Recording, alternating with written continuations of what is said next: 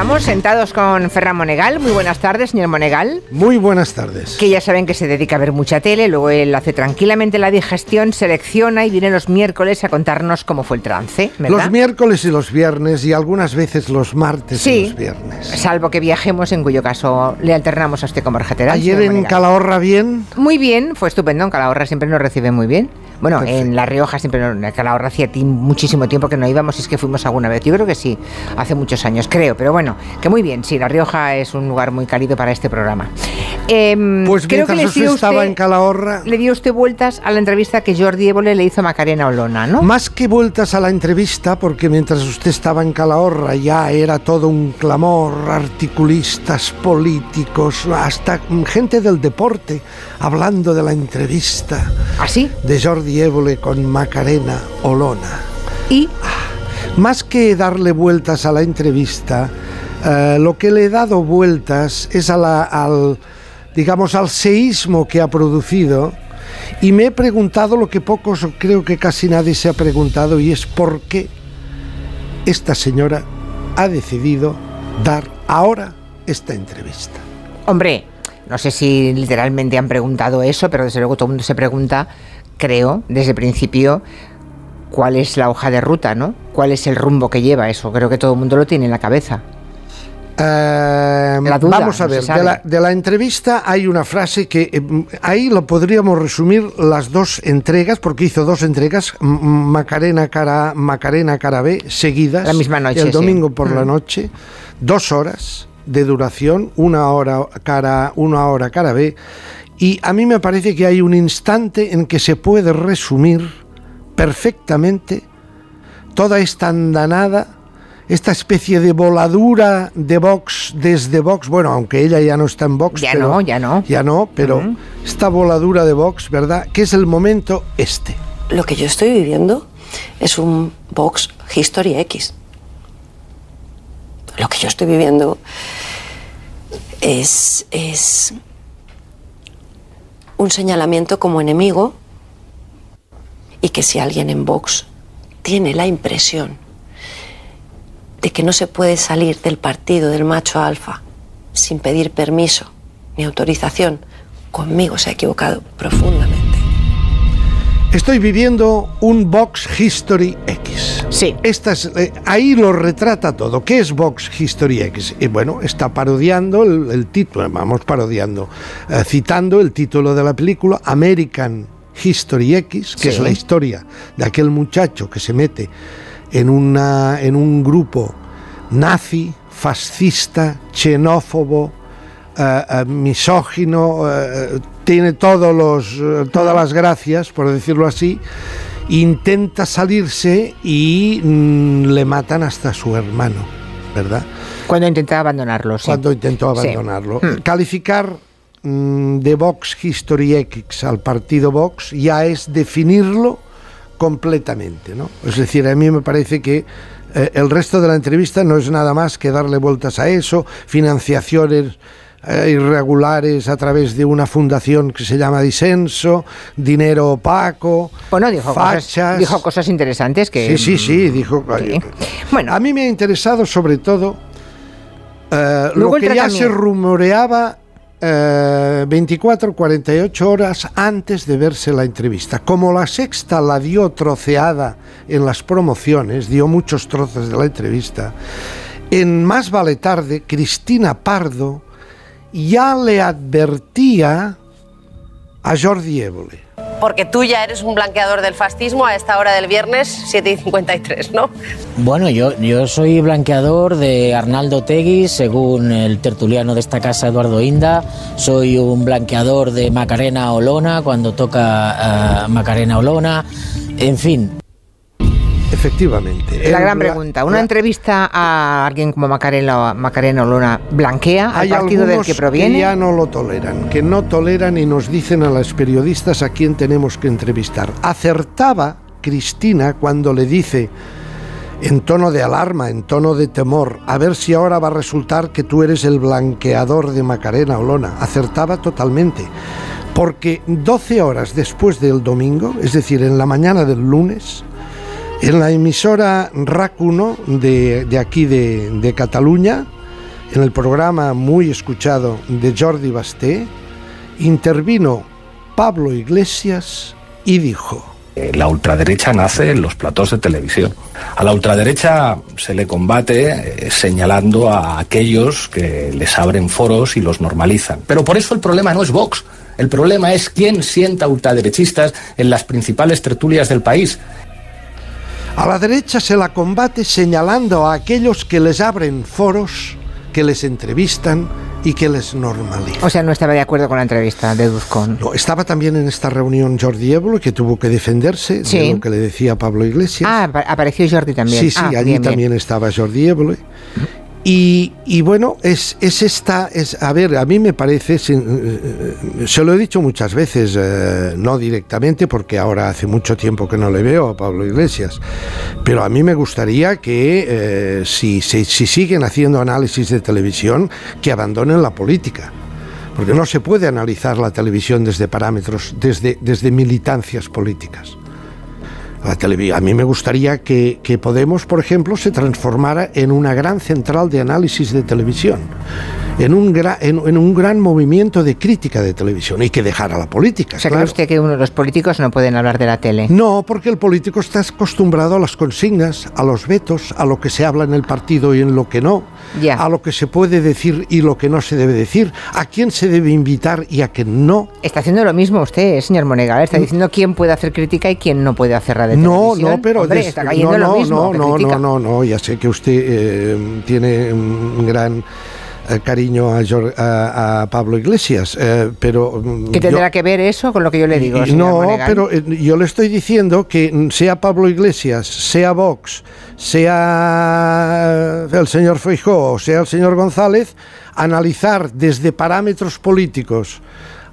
el, trabajo de los periodistas, mal asunto. Ya. Mal asunto.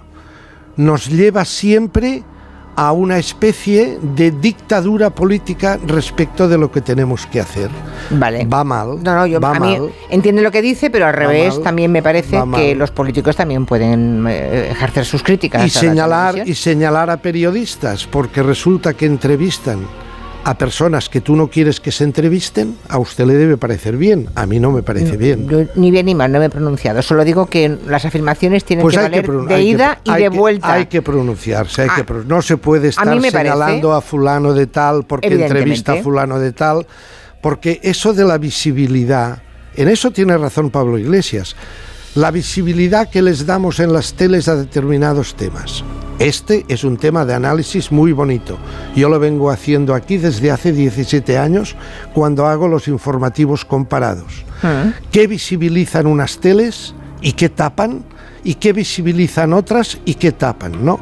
Bien. Pero una cosa es hacer una entrevista, un masaje, la manera de hacer la entrevista a una persona y otra cosa es hacer una entrevista rigurosamente profesional. El propio el propio Jordi Évole le decía en esa conversación radiofónica con Pablo Iglesias, le decía, Pablo, yo a Macarena no le he dejado pasar ni una. Y es verdad, lo certifico. Es verdad. Los que lo vimos podemos dar fe de eso, evidentemente. Bueno, avancemos. ¿Qué más? ¿Qué más? Al hilo de eso. Al hilo de eso, hay, una, hay un momento que se produce a la misma tarde del domingo, pocas horas antes de emitirse la entrevista, en la propia cadena La Sexta, el programa de Nuria Roca, La Roca, en donde lanza una teoría que a mí me parece fundamental, lanza Jordi Évole, que mm. participa en este programa, en Duplex, y a la pregunta que yo me hago de por qué ha elegido, a dónde va, cuál es el plan de ruta que decía usted de Macarena Olona en esta nueva singladura, ¿se presentará a las elecciones con un partido propio? ¿Fundará un movimiento propio? Jordi Évole da una interpretación que me parece interesantísima. Pero creo que está buscando el hueco, está buscando el espacio que puede quedar entre el Partido Popular y Vox en un momento de, creo, de franca decadencia de Vox, como indican las encuestas, algo que puede ser una muy buena noticia para el Partido Popular, para no depender excesivamente de Vox en, unas futuras elecciones generales, en los resultados de unas elecciones generales, y, igual con, ese huequito que se abriría Macarena Olona con la nueva formación, podría sumar con el PP y oye, creo que al PP le parecería mucho mejor pactar con una nueva formación encabezada por Macarena Olona que con la formación encabezada por gente como Santiago Abascal y compañía. Tiene recorrido esta interpretación, es una teoría, pero yo la compro. A mí me da la sensación que acierta Évole con esta reflexión. Pocas, él ya había hecho la entrevista, ya la había visto toda, ya se la sabía de memoria, faltaban pocas horas para emitirse y dice, está buscando un hueco para una formación política que le vendría estupendamente bien al PP porque si esta formación política a pocos diputados que saque, podría evitar la vergüenza del PP, el dolor de estómago de tener que pactar con Vox. Es decir, yo voy un poco más allá, dentro de la teoría. Nos está insinuando Jordi Évole que el movimiento, el plan secreto de Macarena Olona ha sido gestado en Génova no, yo no deduzco eso para nada, señor Monegal. Yo sí. Ah, bueno, vale, bueno, sí, bueno, bueno. Hoy no tenemos nada, hoy no nos ponemos de acuerdo en nada absolutamente. Yo sí. Bueno, en podría, fin. Podría ser un plan diseñado por los estrategas del inmueble de la calle Génova. Solo le faltaría eso a Núñez Feijóo. Bueno. Que moverlos, madre mía. Bueno, no sé, no digo. Ahí estamos. Ah, es su conclusión. Cambiamos de registro. Sí, por favor. A nuevo colibrón turco, ya sabe usted, Antena 3. No me hable de colibrones turcos. Sí, señora, es un éxito bárbaro. Ya me imagino. Llevan no sé cuántos ya, ¿eh? Mm. En estos momentos tienen hermanos, tienen eh, Tierra Amarga, que se está acabando, mm. y ha estrenado eh, Pecado Original. El arranque es letal. ¿Qué pasa? El arranque es adictivo. Cuénteme el arranque y hasta dentro de muchos meses no me cuente más de cómo va, ¿eh? Pero, pero qué manía le ha cogido usted con los culebrones. No me gustan, lo siento. Es, lo más auténtico que hay. ¿Ah, sí? A ver, sorpréndame, ¿de qué va este? Pues ¿Hay cuernos? Como, pero cuernos es algo natural ah, en vale, los culebrones. Seguro, seguro. Pasión, claro. odio, todo claro. lo que sea básico, primario, eh, todo eso es la base. Amor, odio, Ah. todos los buenos son buenísimos, los malos son malísimos, no hay intermedios, no hay escalas grises, todo es maniqueo. Ya, ya, ya. Es, es una... A ver, esto arranca de la siguiente manera. Una señora millonetis, cargada de millones, derroche, lujos, joyas, cochazos, una casa decorada con muy mal, gusto, por cierto, pero con toneladas de liras turcas allí invertidas. ya, ya, ya. Casada con un millonetis, el que tiene dinero es el marido, que es un, que es un maduro mm, faldillero, ¿verdad? Que le van las señoritas jóvenes. Esta, eh, en un momento dado, esta señora contrata a una joven camarera que la ve en un bar y le dice, esta me gusta.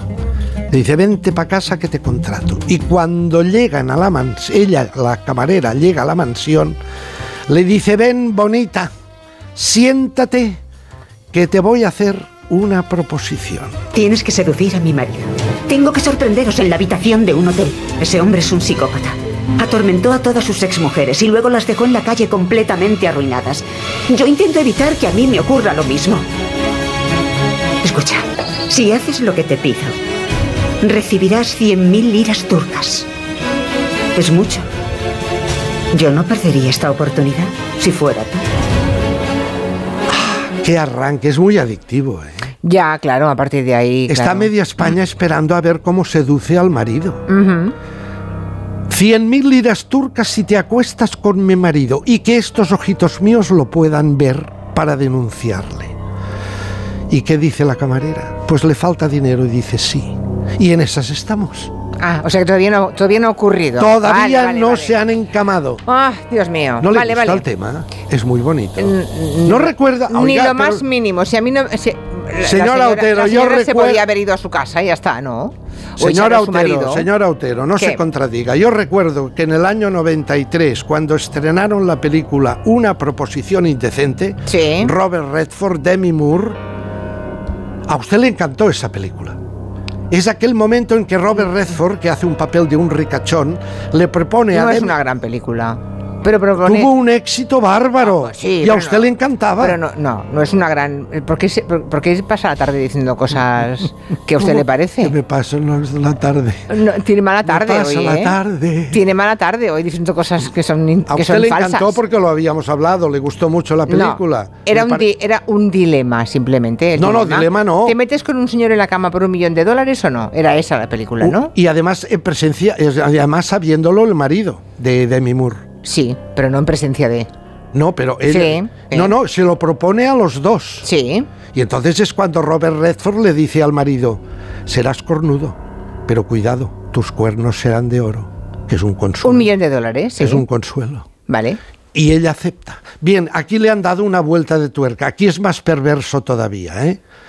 No es. No es eh, Estrategias femeninas que no son necesarias, señor Monegal. Si no te interesa un marido, te vas de casa. bueno, pues. o le pones la maleta en la puerta. Pues entonces usted desmonta el culebrón. No Claro, habría culebrón. Es que vivo en una sociedad que no es la de los turcos. La que los turcos creen que es occidente. Bueno, en Sudamérica también se hacen culebrones muy parecidos. También, muy ¿eh? parecido, sí, pero estamos en otra posición ya, estamos en otro momento, en otra pantalla, hemos pasado esa pantalla ya.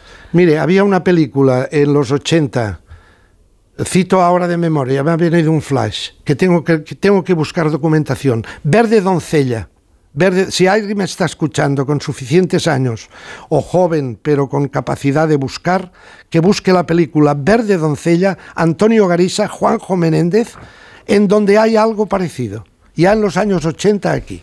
Hay una proposición indecente. Indecente, vale, vale. Bueno, estamos acabando ya, ¿eh? Bueno, pues ahí entre proposiciones indecentes yo me pongo en la piel de esta joven camarera turca que tiene que seducir al pollastre de, de la señora Sí. Millonetis y me he acordado de aquel bolero que le he puesto tantas veces, uno de los boleros más tremendos, más profundos, más bárbaros de Olga Guillot. Soy ese vicio de tu piel que no se puede. Ese vicio no, perdón. Soy ese. ¿Cómo era? Soy ese. Ahora lo escuchará. A ver, Soy ese vicio de tu piel. sí que dice vicio no aquí, sí. Hay alguien que dice que no es vicio. Soy lo prohibido.